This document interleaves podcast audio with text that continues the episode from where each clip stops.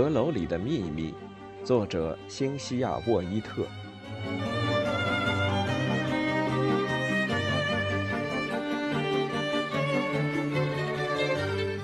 第十一章：模糊的恐惧。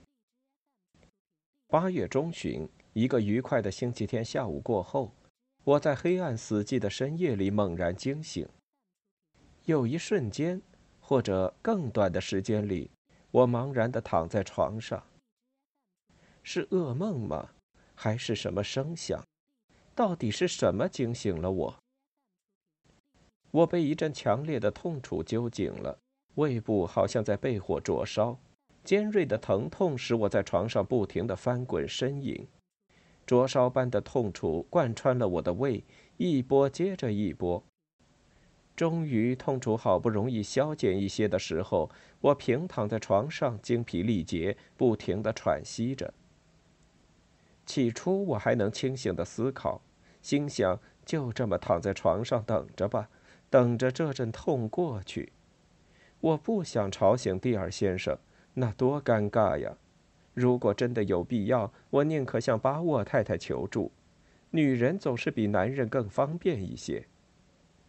我真希望自己此刻是在剑桥，而康斯坦姨妈就住在我隔壁的房间。紧接着又是两波痛楚袭来，我疼得浑身虚弱，差点就哭出来了。这时我发现痛苦是可怕的，它能改变你的想法。此刻我只想有人来帮帮我，谁都可以，只要他能解除我的痛苦。疼痛已经转移了我全部的注意力，我再也不在乎什么尴不尴尬了，顾不了那么多。我疼得越来越厉害，毫无减轻的迹象。我强忍着痛下了床，蹒跚走到走廊里呼救。起先我叫也叫不出来，后来终于大喊了一声，就晕过去了。迷迷糊糊中，我隐隐的感到痛楚还在持续，身边响起了话语声。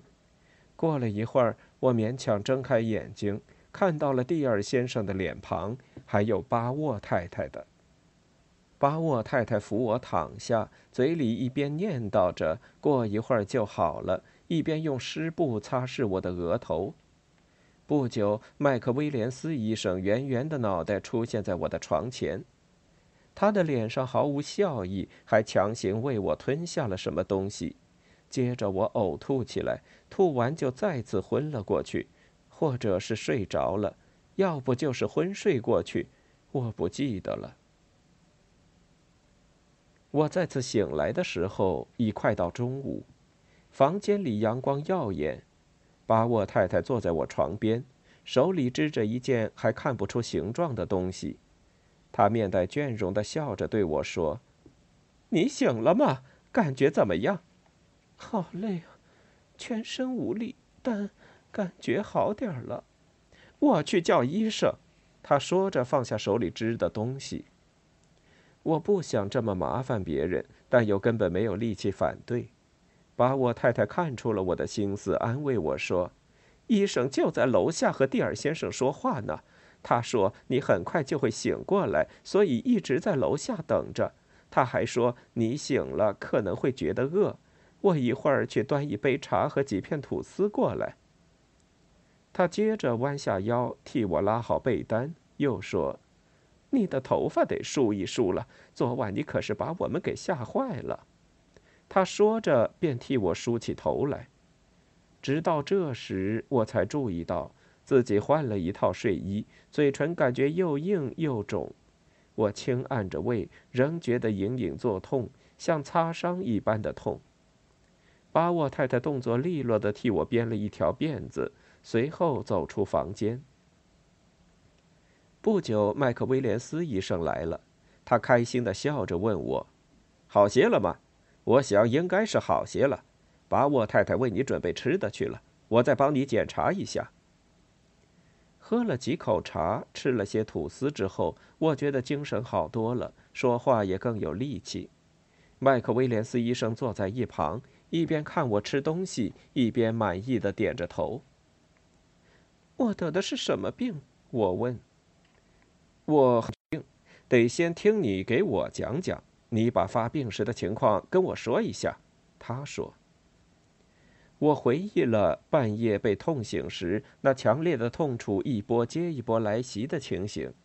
身体恢复之后，就很难记得当初痛苦的感觉，也难以确切的描述。麦克威廉斯医生认真的听着，没有再问什么。末了，他说：“你吃了某种不适合你吃的东西。”听他说的这么委婉，我不禁笑了起来。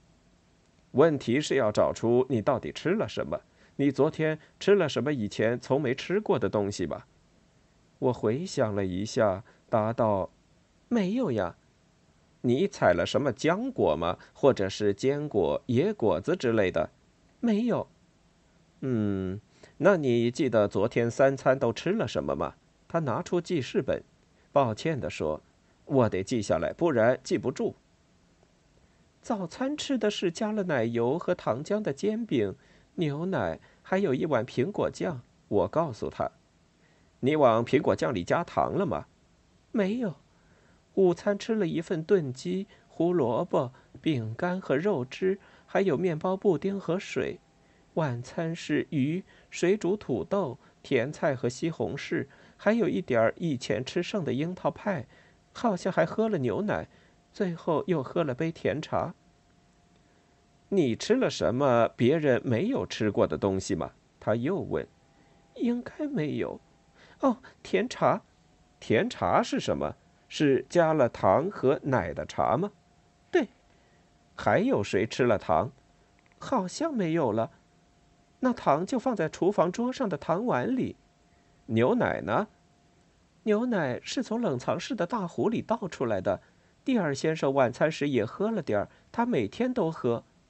嗯，那可能不是牛奶坏了造成的。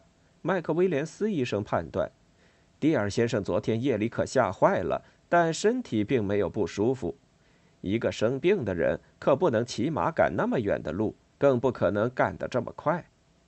说完，麦克威廉斯医生坐在那里研究着记事本上的内容。我也陷入了沉思。问题还是在于你吃了什么别人没有吃的东西。茶是其中一种。早餐的糖浆呢？应该不是。糖浆我们都吃了。哎，你指的是用单独的杯子盛出来的东西吗？我问。他点点头。我接着说：“中午吃的烤布丁是装在杯子里的，但我吃的并不多，因为口感太粗糙，不好吃。那布丁是装在一个一个的杯子里烤的呢，还是一大碗烤好了再舀进杯子里的？我想是一个个装在杯子里的。为什么？”因为洗碗的时候，我并没有洗到用来装布丁的大碗呢。嗯，还有什么呢？我的茶，你每天晚上都会喝茶吗？经常喝，但也不是每天。茶是我自己泡的。他合上记事本，抬起头来注视了我好一会儿。我也定定地看着他。他说：“不管是什么原因造成的，你已经好了。”这是件好事。之前我为你吃了一份大剂量催吐剂，你知道那是用来干什么的吧？用来清理肠胃的吗？对了，为了把你的胃清理干净。哦，我记得我吐了。这种疗法有点激烈，但是根据你当时的情况嘛，又是必要的。我不是得了什么病吧？我问。不，不是生病。至于到底为什么会胃痛，我也还不能确定。目前能肯定的一点是，你吃了某种不适合你的东西。问题只是那到底是什么东西？你又是怎么吃进去的？一个念头忽地闪过我的脑海，我却害怕的不敢说出来。这些事情似乎只要不说出口就不会成真。有两种可能性。麦克威廉斯医生走到我的床边，坐下来，握住我的手，跟我分析道。一种是你吃的什么东西里含有某种天然毒素，也就是食物坏了以后所产生的，但因为坏的不严重，还吃不出变味，所以你没有察觉到。另一种可能性就是非天然毒素，他一语道出了我内心的恐惧。可是，谁会对我下毒呢？我不解地问。我也不知道。他摇摇头答道：“我也想不通，谁会做这种事。你只是个孩子，又刚来这里没多久，人生地不熟。你还有什么情况没告诉我吗？你知道是什么原因让你置身险境吗？”我不知道。我的口气有些迟疑，可我不能把那些事情告诉他。那我们只能认为是你的运气不大好，对吧？我没有回应。他又说：“你今天一定要卧床休息，少吃多餐，而且要吃的清淡些。明天也还是应该待在家里。要不要我叫麦克明天下午来陪你？你给他上一堂课，会不会感觉好一点？”“好啊！”我一口答应。麦克威廉斯医生站起身来，正色说道：“我宣布你康复了，不过要记得，你得好好的养几天。”你会乖乖的不乱跑的吧？当然会了。我就说嘛，你是个懂事的孩子。麦克常说你的脑袋很灵光呢。我听了，开心的脸都红了。麦克威廉斯医生离开后，巴沃太太回到了房间里，见我早餐还没吃完，她拿起那件织到一半的东西坐了下来，抽出毛线针，三下两下就把织好的毛线全拆了，卷成一团。你在干什么呀？我诧异的问他：“为什么把织好的东西又给拆了？”哦，其实我的手艺并不好，就是放着这么一团毛线，担心的时候才拿出来织一织。昨晚的事我还没谢你呢。我说：“不用谢，我习惯了照顾病人，不麻烦的。”他答道：“不过你昨晚那样子真叫我们担心。蒂尔先生听见了你的喊叫，接着我也冲了过来。”后来，麦克威廉斯医生说：“幸好你走出房间来呼救了。”他盯着我看了好一会儿，又说：“我想你待会儿一定会饿的，想喝点爽口的清汤吗？”我说着听起来很美味，然后问他：“昨天晚上后来到底发生了什么？我都不大记得了。”蒂尔先生被惊醒后，我也醒了。等我跑过去时，看见他正把你抱回房间。然后他嘱咐我守着你，就急急忙忙的骑马去找医生了。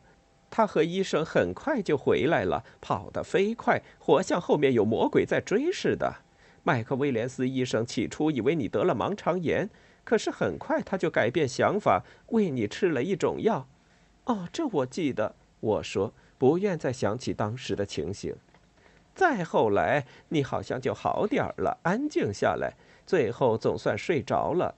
蒂尔先生便和医生下楼到图书室去了，我留在这里陪你。你睡得很安稳，谢谢你，我由衷的说道。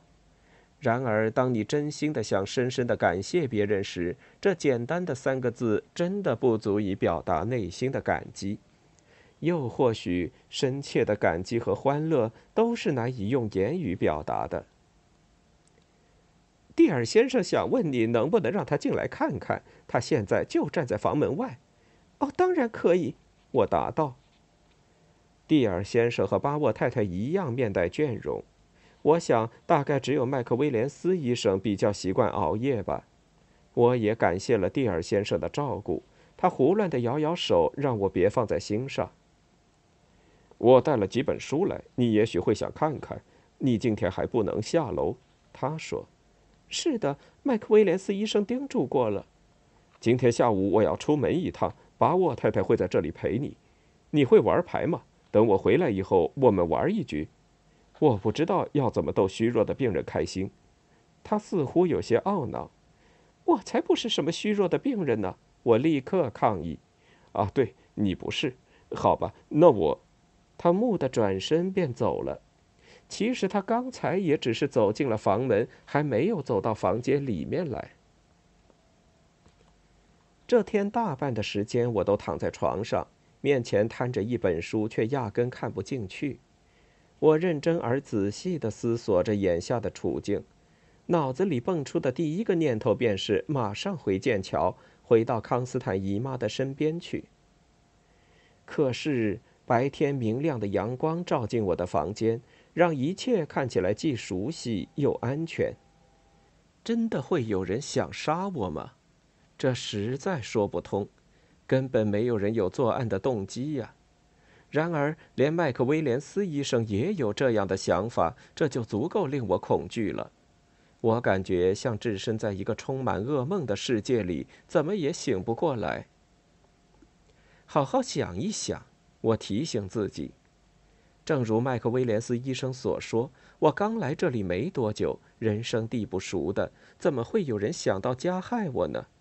一定是我不小心吃了什么馊掉的东西，说不定卡兰德一家人昨晚也闹肚子呢，这有可能吗？不知道为什么，但我觉得那并不可能。不知怎的，我认为就只有我一个人不舒服。蒂尔先生没事，巴沃太太也没有，就只有我。为什么？是什么使我与众不同？我假设是有人受到了指使来对我下毒，在努力想象着那个幕后主使可能会有的各种动机。我意识到使我与众不同的原因只有一个：我的工作。难道又是那批文件惹的祸吗？文件里真的藏有什么秘密吗？莫非有人知道我已经整理到什么程度了？麦克知道，凡是进过图书室的人都知道。因为我把整理好的箱子都重新摆得整整齐齐，还贴了标签，也就是说，任何进过图书室的人，这座大宅里的任何一个人都有嫌疑。那么，难道最后一个箱子里真的藏有什么东西，而有人不想让它公开吗？这些推论都建立在我是被人蓄意下毒的假设之上。但这却不是一个合理的假设。我得找出那份遗嘱，老卡兰德先生所立的遗嘱。下午，巴沃太太端了茶和瑞士卷给我，解释道：“我没加果酱，怕你的胃会受不了。”说完，他便在椅子里坐下。我问他：“你知道卡兰德先生那份遗嘱的内容吗？”“乔赛亚·卡兰德先生吗？”“不，我不知道。”他迟疑了半晌，又说：“我想，除了伊诺克先生和蒂尔先生，没有人知道那份遗嘱的内容吧？那时我还没来工作呢，记得吗？好几年之后我才来的。我来之后，这里的情况就跟现在一模一样。你在想什么？”他专注地打量着我。“没，没什么。”我答道。“啊，我想起来了。”我刚回来时，发现卡兰德先生还住在村里，觉得很意外呢。我还以为他的父亲和姐姐都去世了，他也会马上搬走。反正这里已经没什么牵挂了。他也从来就不喜欢马波罗。可怜的卡兰德太太呀，总是对他百依百顺。这件事跟遗嘱有关吗？我不知道。我回答。蒂尔先生一定很清楚。但我可不敢问他，他会不高兴的。我明白。直到和蒂尔先生玩牌的时候，我才想起了一件早已被我忘在脑后的事。我们玩的是一种比较轻松的牌戏，不用太专心，输赢多半靠运气，很适合跟卧床的病人玩。我边玩边想着心事，直到伸出手指算分数，念着两个十五。四加六等于十的时候，我才猛然想起图书室书桌里那个上锁的抽屉。我完全不知道怎么才能打开它，但麦克一定会，而他明天下午就来看我了。蒂尔先生坐在我床边的椅子上，并没有注意到我分心了，或许是因为他自己也不太专心吧。玩到最后一把时，他竟然忘了洗牌，只是抬起头看着我。问道：“麦克威廉斯医生跟你提起过吗？有关下毒的可能性？”有，他冷不防的这么一问，让我吓了一大跳。我按下内心的恐惧，嘴里说着：“可是，应该不太可能呀。”我的口气却不如自己预想的那么自信。不，有这种可能。他说着，表情凝重而严肃。仿佛正在研究我的心思。一些原本以为不可能的事情，真的发生过。我知道，我尽量以镇定而平淡的语气回答。如果让他看出我起了疑心，那可不妙。你想现在回剑桥去吗？他忽然问。我想过，我很希望康斯坦姨妈也在这里，她会知道该怎么办的。我答道。我已经写信给他了，他告诉我，大概知道他会说什么。如果我能确定他是对的，你怎么想？害怕吗？是呀，我只能这么回答。如果我说不怕，反而会让他更加怀疑。也有可能就是吃坏了肚子。他又说：“是的，这样解释比较合理。”我表示同意。如果不是的话，不是在这里，就是在那里。我懂他的意思。他是说，如果真有人想毒害我，那么那个人不是在这幢大宅里，就是在山下那幢大宅里。我还知道。他也在我列出的下毒嫌疑犯名单里，但我看不出他是否知道我是这么想的。你昨天去卡兰德家有发现什么异样吗？他问。没有，一点异样都没有。我们像往常一样吃饭聊天，然后卡兰德先生一路送我回来，走到瀑布那儿吗？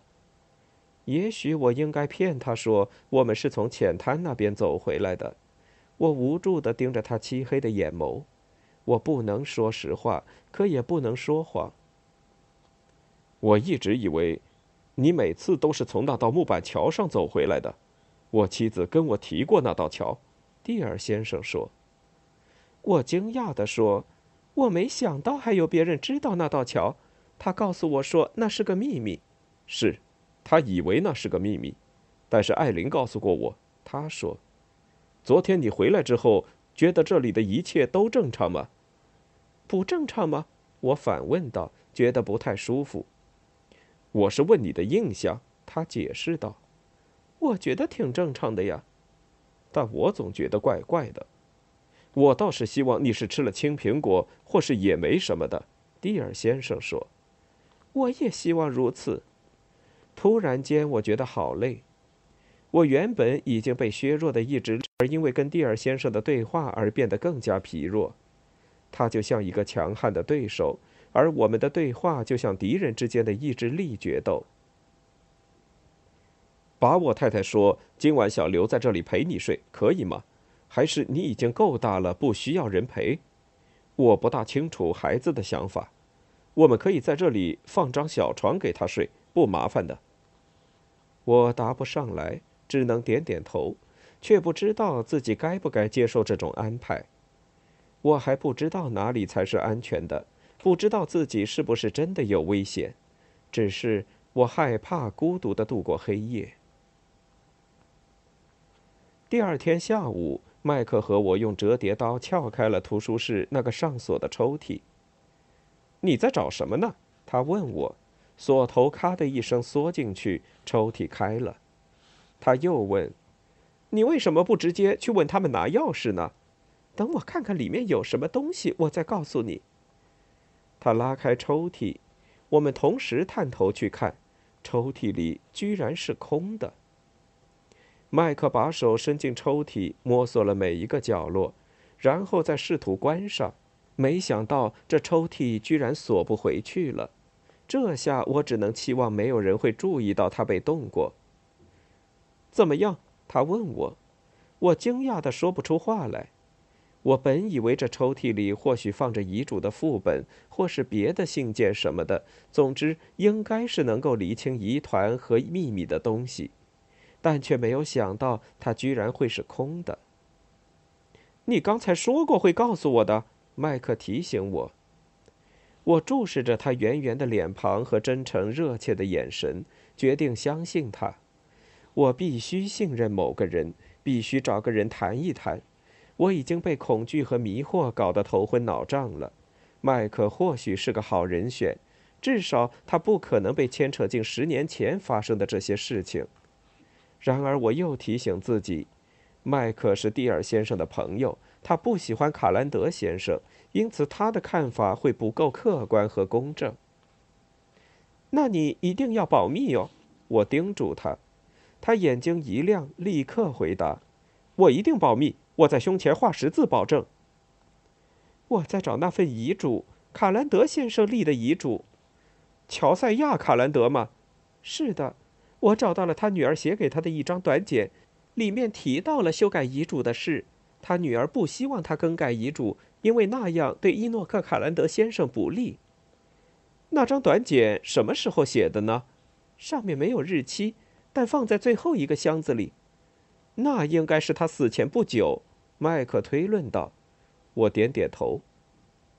你觉得这会不会就是导致他死亡的原因？他可能是被人谋杀的。是，也可能不是。我还不知道，可你想一想，如果我们能了解到那份遗嘱的内容，也就能得知谁是遗产的继承人了。这么一来，就能知道谁有动机了。那倒不一定，麦克指出，这还要看了解遗嘱内容的那个人会怎么做呢？还有遗嘱签署的日期。如果艾琳写那张短简时，遗嘱只是草拟好了。乔赛亚·卡兰德或许会按照女儿的请求，不取消卡兰德先生的继承权。我说，但这还是解不开那真正的谜团。麦克说：“什么真正的谜团呀？艾琳是怎么死的呀？”我想我知道她是怎么死的。我说，麦克听了大吃一惊。我欣赏着他惊愕的表情，足足有一分钟。瀑布上方可以架一道桥，或者说，当做桥用的一块木板。卡兰德先生给我看过，那块木板就藏在靠近他家那侧的树上。只要把木板拿下来，架在瀑布上方，他再站上去稳住木板的那一头，你就可以从桥上走到我们这头来了。我描述给他听。那这表示卡兰德先生就是那凶手。麦克的语气镇定，两眼闪烁着兴奋的光芒。可是蒂尔先生也知道这桥，他昨天告诉我的。那就是他们两个人当中的一个。麦克说这话时同样镇定。如果蒂尔先生有权利继承妻子的遗产，那么他就有动机；而如果卡兰德先生会因为姐姐的死而丧失继承权，那他就不会杀死他了，对吧？但如果那时刚好有一份新修订的遗嘱，却还没有签署的话，那卡兰德先生就有动机了。我明白你的意思了，我们真的得找到那份遗嘱才行。还有一件事，什么事？艾琳在短简里提到说孩子会很安全，他已经采取必要的措施了。好像那孩子……我犹豫地打住话头，顿了一下，才说：“然后孩子就不见了。”整件事复杂而离奇，有各种各样的可能性。可奇怪的是，我居然有一种想哈哈大笑的冲动。为什么会有人对你下毒呢？麦克一本正经地问。其实大家都还不确定是否有人想下毒害我呢。我说：“你爸爸认为有人想毒害我吗？真的吗？他跟我不是这么说的。他也不能完全肯定。”麦克答道：“我内心那份朦胧的恐惧感又再次浮现出来，可我不想再为胃痛的事情烦恼，只想全力找出那份遗嘱，解开卡兰德家之谜。我现在唯一能做的就是找寻遗嘱，或者在别的文件里找到什么信息。”我有气无力地说：“如果有人知道这些文件里藏着什么秘密，而他又想保密，害怕我会找到他。”那么，如果我真的找到了，他也就没有理由再阻挠我了，对吧？那我们就动手吧。”麦克说，看着长桌上一堆堆的文件，他叹了口气，又补上一句：“哎，反正也不会比念拉丁语更伤脑筋的。”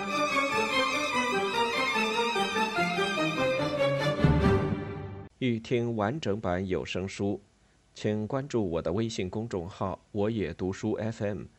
获得收听与更新信息。